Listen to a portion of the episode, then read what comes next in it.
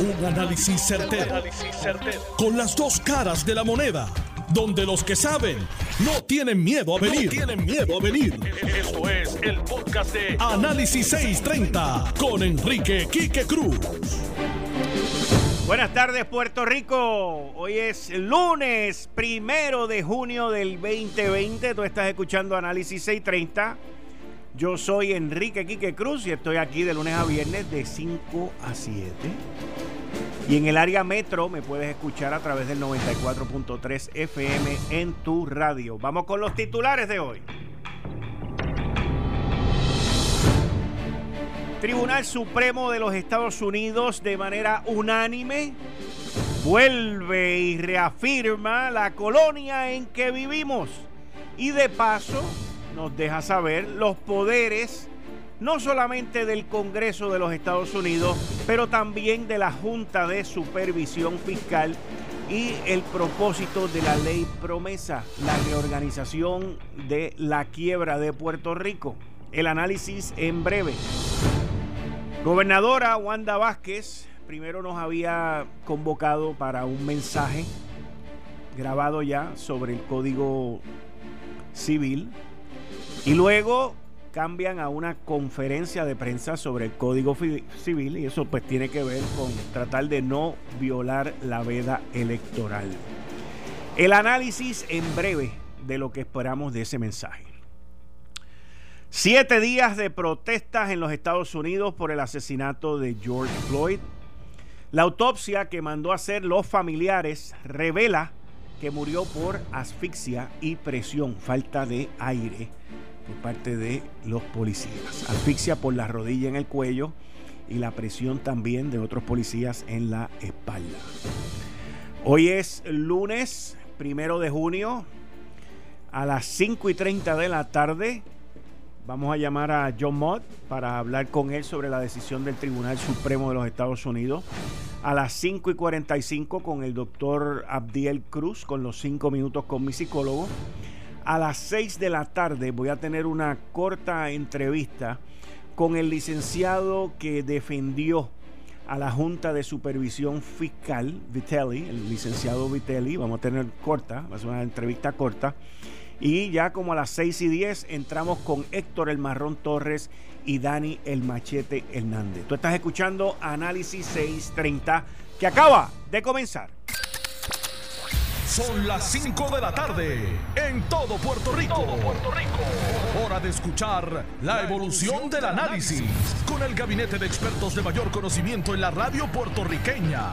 Las fuentes más confiables. Fiscalización sin colores el Estado no puede pagar por la vagancia, el Estado no puede pagar por la ineficiencia, no puede pagar por la indecisión. Con las dos caras de la moneda, siempre en busca de soluciones. Es hora de escuchar a Enrique Quique Cruz en Análisis 630.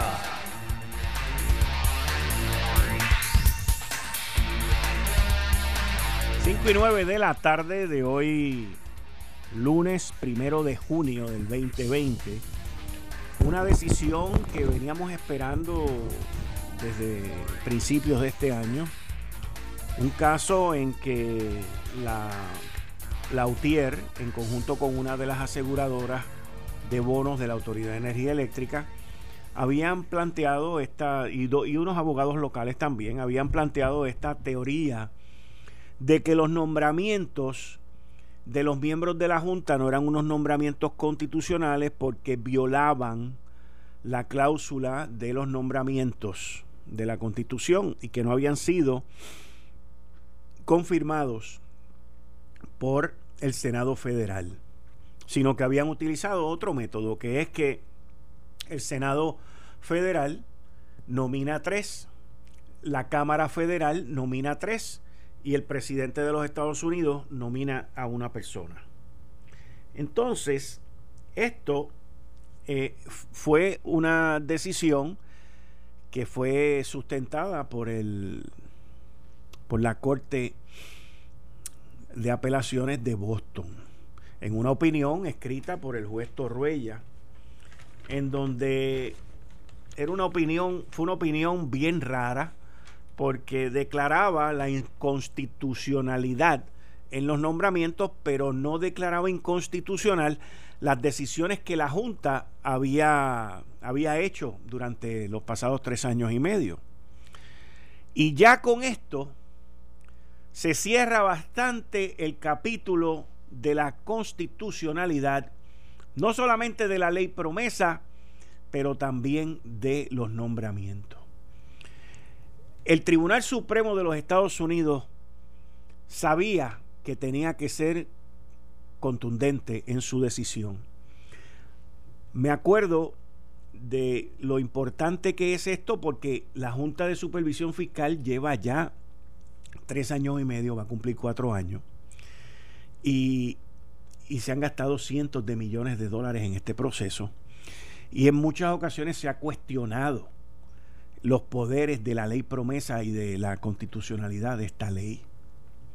Y una vez más, el Tribunal Supremo de los Estados Unidos, de manera unánime, vuelvo y repito eso de unanimidad, porque eso es un mensaje contundente, que el gobierno de los Estados Unidos, que la Corte Máxima en nuestro sistema, que es la Corte Federal, en este caso el Tribunal Supremo de los Estados Unidos, que el Congreso y que los presidentes, tanto demócratas como republicanos, nos dejan saber una vez más que nosotros somos una colonia, que somos un territorio bajo los poderes plenarios del el Congreso de los Estados Unidos. Que ellos pueden hacer con nosotros lo que ellos quieran y que nosotros no vamos a tener ningún tipo de representación hasta que decidamos ser Estado o independiente una vez más, una vez más, todos los poderes de la nación norteamericana, de la cuales nosotros somos ciudadanos, nos dejan saber que el ELA nunca existió, que lo del Estado Libre Asociado fue una mentira, fue un cuento, un duérmete nene, y que nosotros somos unos ciudadanos por vivir en Puerto Rico de segunda clase. Que estamos subrogados a lo que el Congreso diga. El Congreso dice que nos van a asignar X número de dinero para educación, pues es eso, no es lo que nos toca. El Congreso dice que para el plan de asistencia nutricional nos van a dar tanto, pues es eso, no es lo que nos toca. El Congreso es el que decide. Y nuestra nacionalidad es una nacionalidad de segunda mientras vivimos en la isla. No si nos mudamos a cualquiera de los 50 estados. Si nos mudamos a cualquiera de los 50 estados, nuestros beneficios son completamente distintos. el Tribunal Supremo, inclusive en su decisión, nos dejan saber los orígenes. Y, y aquí esto es algo que me llamó a mí tanto la atención, porque nos dejan saber sobre los orígenes de por qué Puerto Rico está en quiebra. Y nos hablan de la sección 936, que esa sección venció en el 2006 y que esa sección, esa sección al ser eliminada en el 2006 fue la que creó este desmadre financiero y económico que tenemos aquí. Pero en ningún momento dice que el poderoso mm, Congreso de los Estados Unidos fue quien la eliminó y quien es el responsable del desmadre que tenemos hoy aquí. Pero es interesante que digan eso porque hace escasamente cuatro o cinco días atrás, el asesor principal de Donald Trump comercial con respecto a China, Peter Navarro, el mismo que escribió un memo a finales de enero y principios de febrero diciéndole hay que tener mucho cuidado con el COVID-19, hace cuatro o cinco días atrás públicamente envió un mensaje diciendo hay que traer la industria farmacéutica de vuelta a Puerto Rico y hay que incentivarla para que vuelva a Puerto Rico. O sea, yo no creo en las casualidades. Yo creo en la causalidad de lo que está ocurriendo. Nosotros estamos bajo el amparo de la cláusula territorial Estamos bajo el amparo de lo que diga el Congreso de los Estados Unidos y seguiremos siendo una colonia hasta que nosotros decidamos si queremos ser colonia o no. Por eso es que los populares, los independentistas y los regados no quieren que haya un plebiscito este año que sea estadidad sí o no. Y ese plebiscito es extremadamente importante. Aunque a usted le digan que eso no vale para nada, aunque a usted le digan que tiene que ser avalado por el Departamento de Justicia, aunque a usted le digan las mentiras que le quieran decir, la realidad es que tenemos derecho a expresarnos. Eso el Congreso no nos lo puede quitar. Y tampoco nos los puede quitar el Departamento de Justicia. Si tú quieres que te traten bien, si tú quieres tener los mismos derechos que tienen los que viven en los 50 estados viviendo en esta isla, tienes que votar sí por la estadidad. Eso es así de sencillo. Si tú quieres la independencia, no hay nada malo con la independencia. Solamente mira, como me decía mi queridísima madre, mira con quién andas y te diré quién eres. Y tú mira con quiénes andan los independentistas o los estadolibristas que se dicen llamar liberales y soberanistas, tú mira con quién ellos andan, con quién se retratan con quién les gusta emular y con quién les gusta estar, pues ya tú sabes para dónde va la independencia del Puerto Rico. Miren, el problema grave, grave, grave, grave, grave del movimiento independentista de Puerto Rico y del movimiento soberanista de Puerto Rico es solamente uno, un error que cometieron desde que comenzaron con este movimiento independentista y que lo han mantenido los que están ahora. Y es que quisieron juntar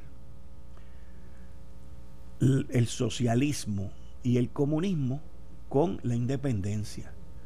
Y aquí muy bien puede, Puerto Rico muy bien puede ser una isla independiente sin tener un gobierno socialista y comunista, teniendo un gobierno de, democrático.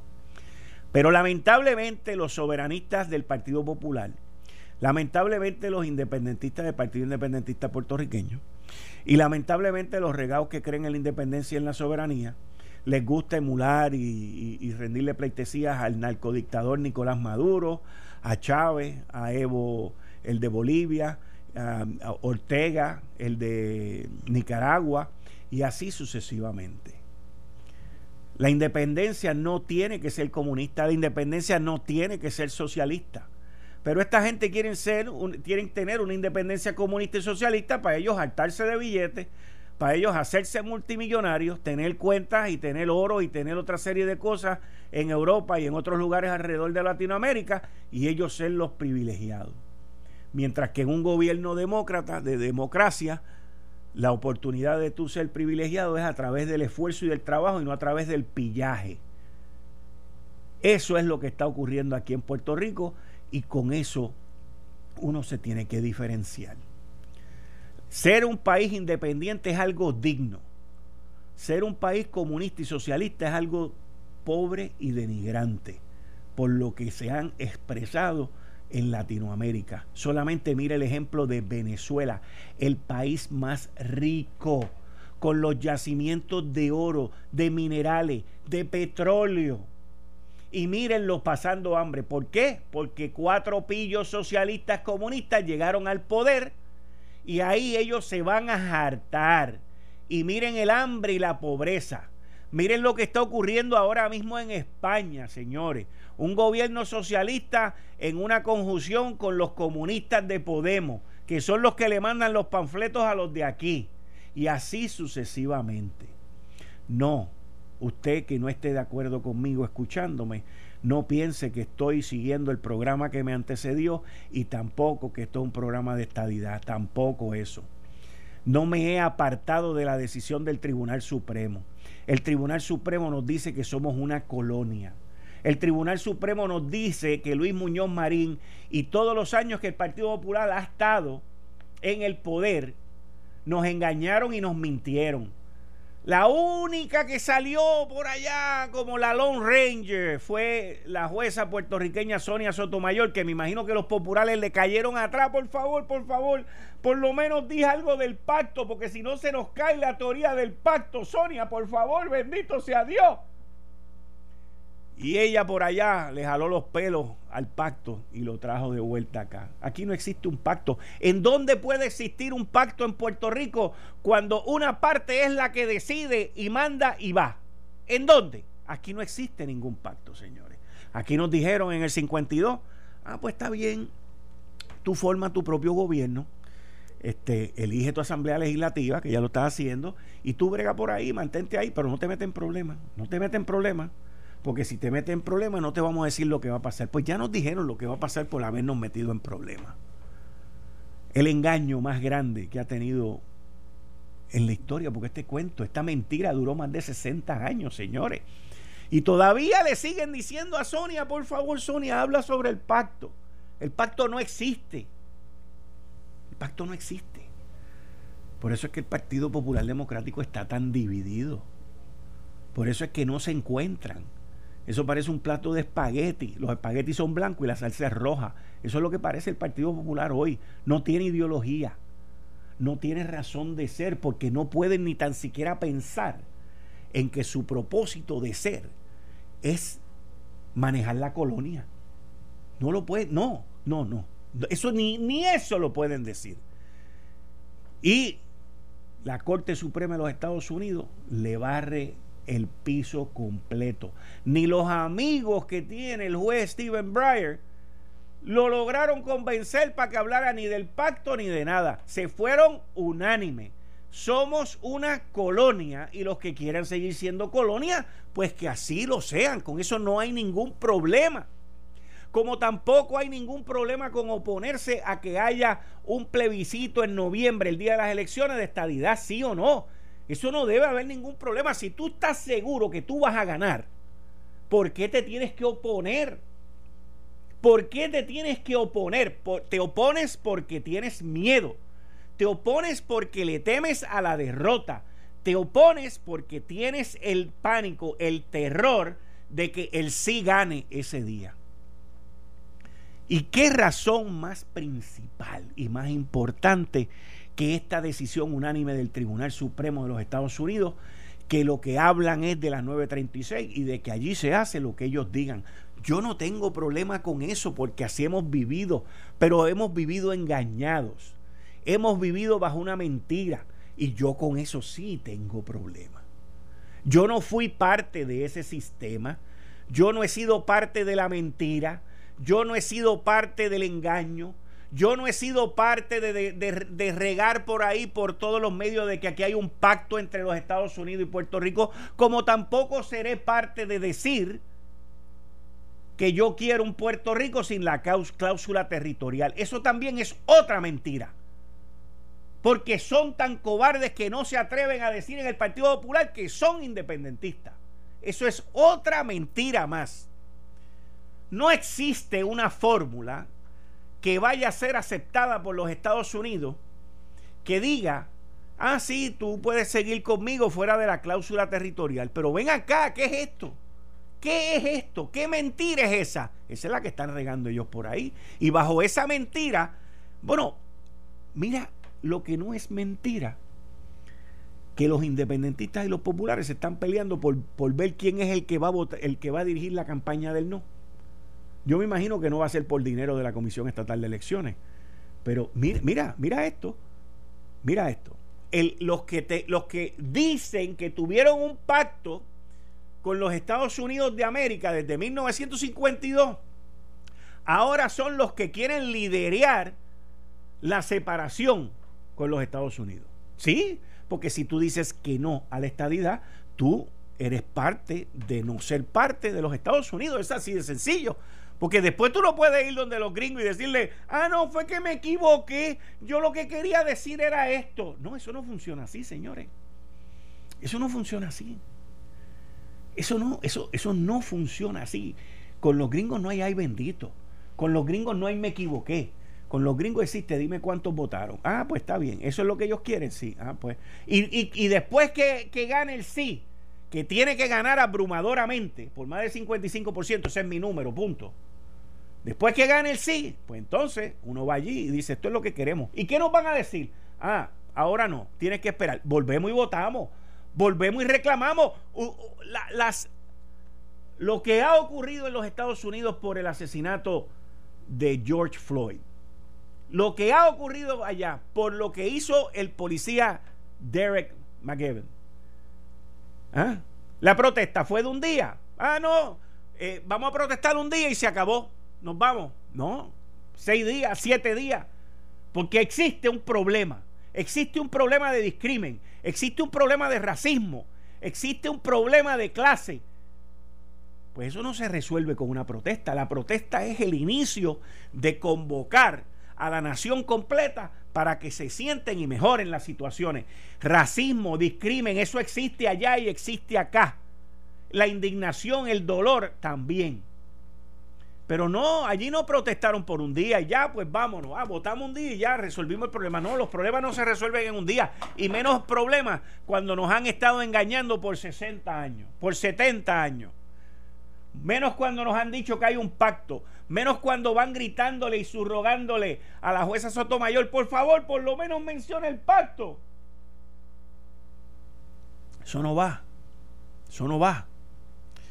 Y no solamente no solamente dicen que los funcionarios, la decisión del Tribunal Supremo no solamente dice que los funcionarios de la Junta de Supervisión Fiscal no son oficiales federales, que eso son cosas para bregar con ellos allá abajo, sino que también habla sobre los poderes que tiene la Junta de Supervisión Fiscal.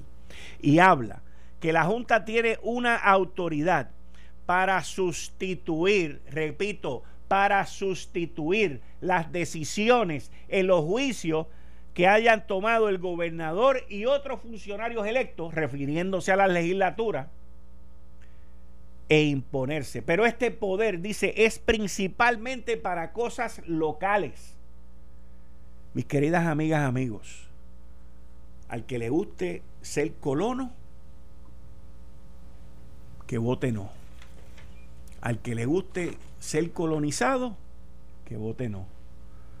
El que quiere unirse a la lucha, que vote sí. O sea, así de sencillo. Eh, estás escuchando el podcast de Noti1. Análisis 630 con Enrique Quique Cruz. En línea telefónica con mi amigo, compañero aquí de los martes, el licenciado John Moore. John, bienvenido a Análisis 630. Bueno, ¿cómo estás? Bien, bien. ¿Y tú? Aquí, habiendo digerido eh, Aurelius. Habiendo digerido Aurelius. Yo me, yo me leí la decisión, muy interesante. Eh, menciona la causa por la cual estamos en quiebra, habla de las 936. Este, habla también sobre los poderes que tiene la Junta. Eh, y entonces luego entra en lo que se llama el nitty gritty con la cláusula de, de nominaciones, de, de, de nombramiento pero me gustaría escuchar tú, porque tú y yo hemos hablado muchísimo de esto los martes en tu sección Ley Promesa 630, eh, y, esperábamos este tipo de, decisión, pero quiero oírlo de ti. Adelante, John. Bueno, primero que todo, cuando se hizo el argumento oral, eh, yo te explicaba que tenías a juez Roberts diciendo básicamente lo que fue la decisión de que es una es una junta mayormente local o mayormente nacional. En ese momento, Gorsuch y Kavanaugh estaban de parte de eh, la juez eh, Kagan y Ginsburg no, estaban en contra, y cuatro jueces que no decían nada. Entonces salió el, el de Celia Law. En Celia Law lo que está envuelto es en lo que se llama el Consumer Protection Agency, una agencia federal. Y yo cuando vi ese secretario, le dije, ah, esto, aquí esto es lo que va a pasar. Van a decir que la Junta es mayormente local y eso lo discutimos hasta la semana pasada, creo, si no recuerdo. Y eso fue efectivamente lo que ocurrió.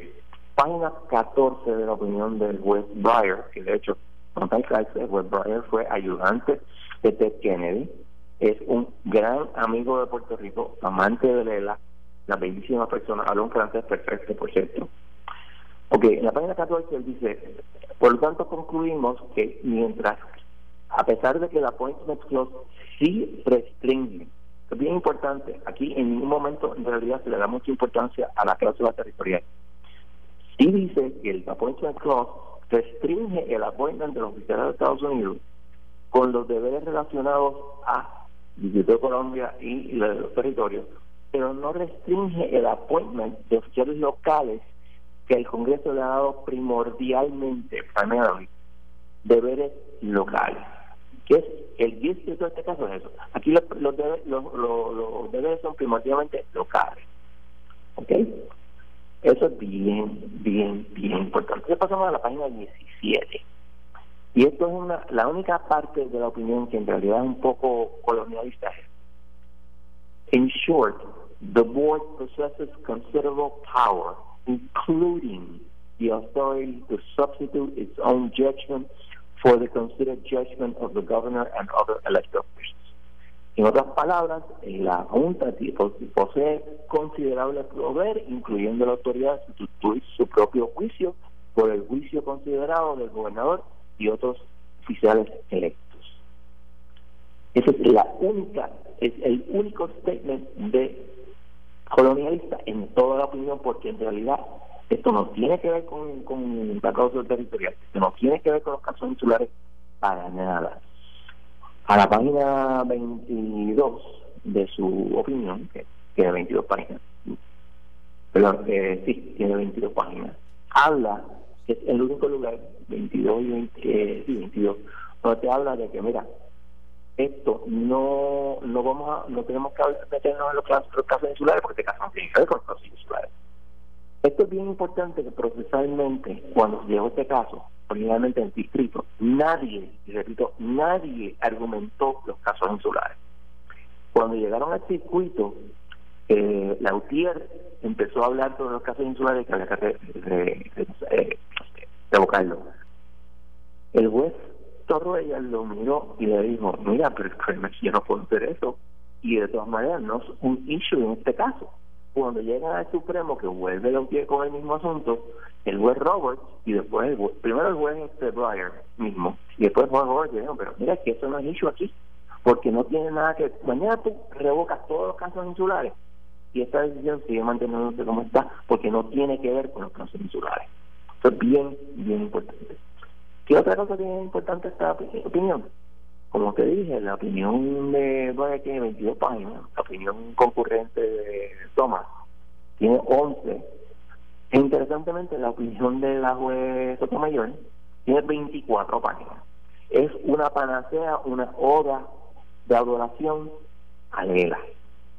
Y le pone un mapa de ruta a cualquier persona quiera cuestionar la constitucionalidad de promesa diciendo, ah, es que en el 52 hubo un pacto. ¿Ok?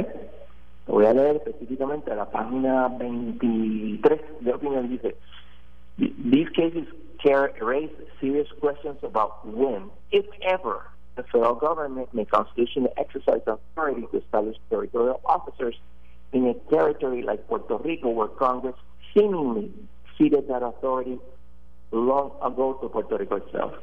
Estos casos levantan cuestiones serias de si puede el gobierno federal, si alguna vez puede el gobierno federal constitucionalmente ejercer autoridad para establecer oficiales territoriales en un territorio como Puerto Rico, donde el Congreso había cedido aparentemente la autoridad de hacerlo hacía muchos años.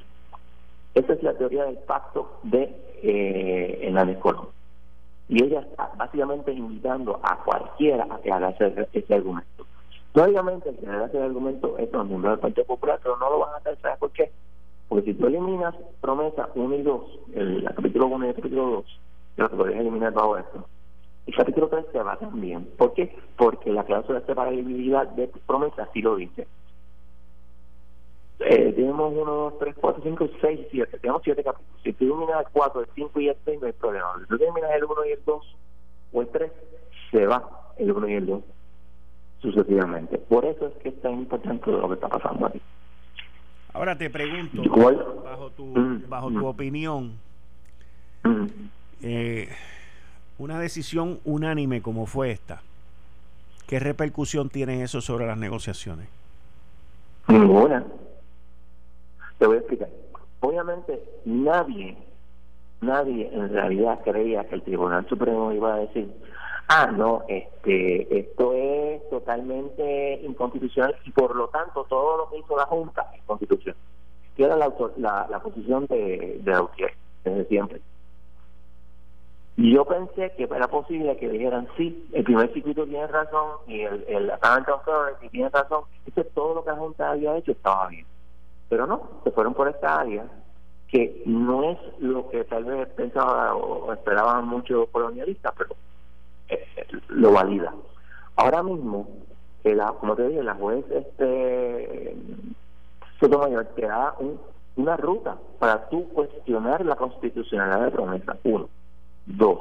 Hay un caso que se dedicó el martes pasado, la noche, que se llama Handback versus la Junta, donde están diciendo, mira, ¿sabes qué? Promesa viola la eh, requisito de uniformidad constitucional de las leyes de quiebra. Y te cita un caso que yo había leído, el caso de Gibbons, donde se te dice que las leyes de quiebra tienen que ser uniformes y no puedes usar otra sección de la Constitución, en este caso era la cláusula de comercio interestatal, para hacer leyes de quiebra y darle la vuelta al requisito de unanimidad. Digo, no de unanimidad, de, uniformidad. Eso es bien importante y eso es un, un challenge que puede que otras personas se unan. O sea que todavía hay posibilidad, bueno, de que la de que promesa constitucional. Entonces sí que la cosa cambia. Ok, y la parte donde en la opinión ellos definen eh, los poderes considerables que tiene la Junta. ¿Cómo tú ves eso? Pues, bueno, eh, la parte que te leí la página 17, sí, esa misma. para mí eh, me dejó como que, ups, porque yo siempre he argumentado eso eh, me han dicho ciertas personas, no entrar en detalle, que eso eh, la Junta no lo ve así, o por lo menos sus abogados o la Junta no lo ve así. Yo siempre he pensado que la Junta tiene mucho más poder de lo que yo creo que tiene. Y ese statement es como que, wow. Pero vamos a ver lo que ocurre. Pero tú ves ese, pero tú ves ese, ese statement, ese, esa oración, esa esa definición por parte del Tribunal Supremo, ¿lo ves adverso o lo ves positivo para la Junta? Para la Junta es muy bueno. Por eso te digo. Eh, cualquier decisión donde mantienen los, los nombramientos de la Junta es bueno para la Uno. Dos, ese statement ahí donde ustedes tienen mucho poder, incluyendo su servicio criterio por el criterio del gobernador y los, legisladores, más todavía. ¿Ok? Este, acuérdate que el, la decisión de la ley 29 no es la única que se va, se va a ver no, no, yo sé. Este, y ese es el mismo punto. O sea, donde dice promesa que yo que tú puedes ir a donde el tribunal y decirle, mira, esto está en contra del plan fiscal de los, de los principios de promesa.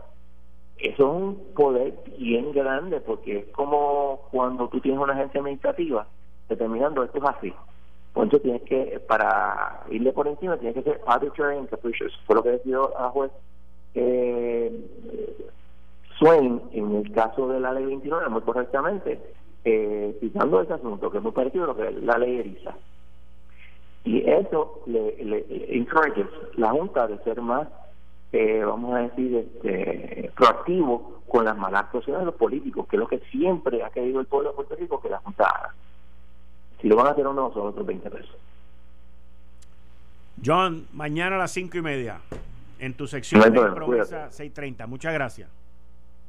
Ahí ustedes escucharon al licenciado John Mott, que está conmigo los martes, lo traje hoy eh, por la decisión del Tribunal Supremo. Él y yo habíamos hablado sobre esto muchísimas veces y le, había dicho John, cuando eso baje, quiero que esté en el programa. Él está los martes conmigo a las Estoy en llamada, estoy en programa.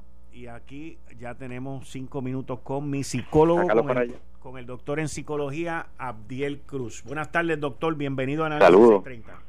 Saludos, Kike, un honor un honor estar con ustedes eh, un día más. Bueno, hoy, estaremos. Adelante. Hoy comenzaremos a trabajar el tema del racismo y la salud mental, ¿verdad? Eh, estando update sobre las situaciones que se está desarrollando en Estados Unidos, me parece que es un tema eh, particular y necesario trabajarlo y desarrollarlo. Eh, hay investigaciones que llaman, y voy a ir poco a poco, eh, mañana voy a seguir también, ¿verdad? En muchas ocasiones los científicos nos sorprenden. curioso, los estudios sobre el comportamiento humano son miles los estudios que se desarrollan. Uno de los comportamientos que más se ha suscitado dentro de la comunidad científica es el racismo. Así que el racismo, eh, ellos trabajan la correlación entre la relación de la actitud con la salud y el racismo. Eh, ¿Cómo es esa relación? De hecho, desde 1980 se han realizado bastantes experimentos al respecto y se han publicado varios cientos de artículos científicos, precisamente. Una revisión sistemática y un metaanálisis. Y un metaanálisis es el análisis de todos los análisis. Toma todos los análisis, saca una estadística, un análisis eh, científico, pero al mismo tiempo estadístico.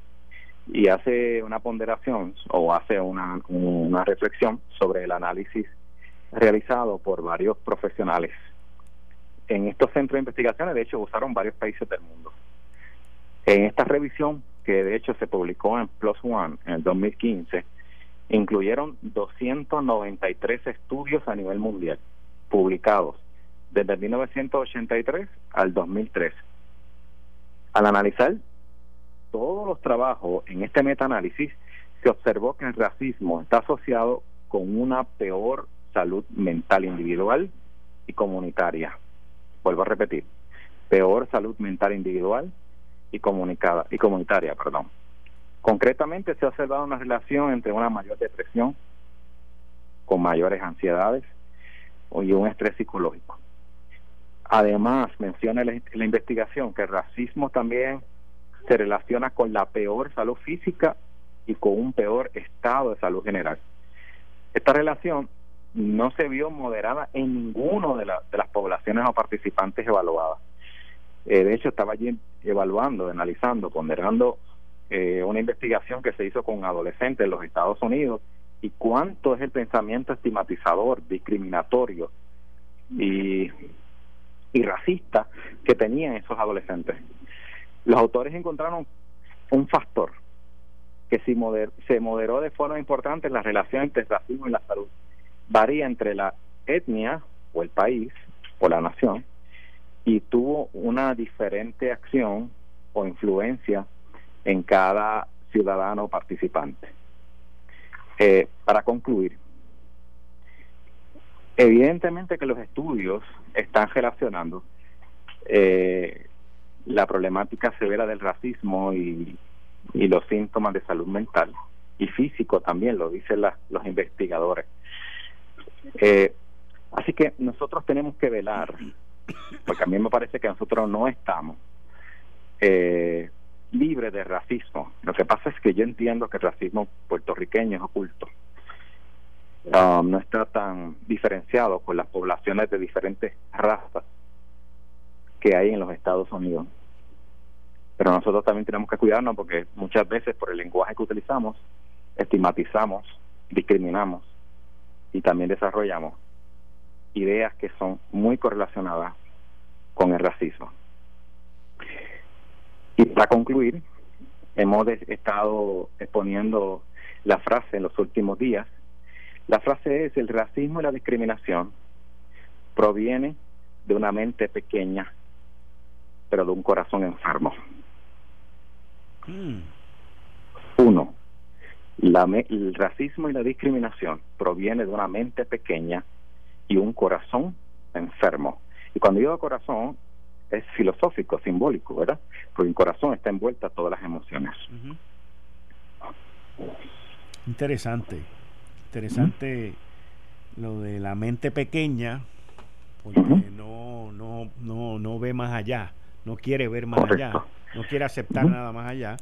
Y un corazón enfermo, pues sí, tiene que estar enfermo con la mente también al, al, al actuar de esa manera. Eh, wow.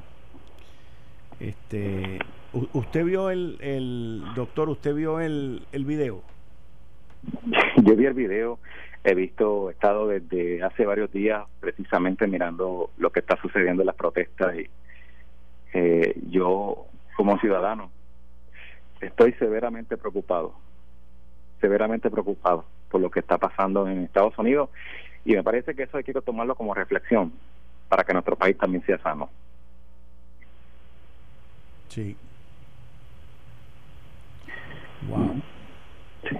Wow, wow. Bueno, doctor, muchas gracias. Un honor. Aquí estamos a las órdenes. Claro que sí. Gracias. Ahí ustedes escucharon al doctor en psicología Abdiel Cruz en la sección 5 minutos con mi psicólogo eh, con el tema sobre el racismo. Y él dice que el racismo eh, y, el discrimen provienen de una mente pequeña y un corazón enfermo. Cada vez que él y yo conversamos por cinco minutos en la sección que él tiene aquí conmigo de lunes a viernes, entre 5 y 36 de la tarde, él ya estableció como, como su marca, como su, su trademark, su marca, el determinar con una el de terminar el segmento con una frase. Y esto que ocurrió con George Floyd, del cual yo hablé la semana pasada aquí, indignación, rabia, coraje. Eh, y luego al ver estas protestas, les tengo que decir que me han levantado, me han levantado eh, mucha preocupación porque estoy viendo gente aquí en Puerto Rico eh, que están tratando de incitar como que para que en Puerto Rico ocurran protestas y desórdenes y desmadres como lo que hemos visto los últimos días. Y, y, no sé, o sea, eh, todos tenemos derecho a protestar como las protestas que llevó a cabo el verano del 2019, eh, que fueron un ejemplo. Y, y entonces veo gente a través de las redes que están como que tratando de incitar todo esto. Esto fue el, podcast de Notiuno. Análisis 630 con Enrique Quique Cruz. Dale play a tu podcast favorito a través de Apple Podcasts, Spotify, Google Podcasts, Stitcher y notiuno.com.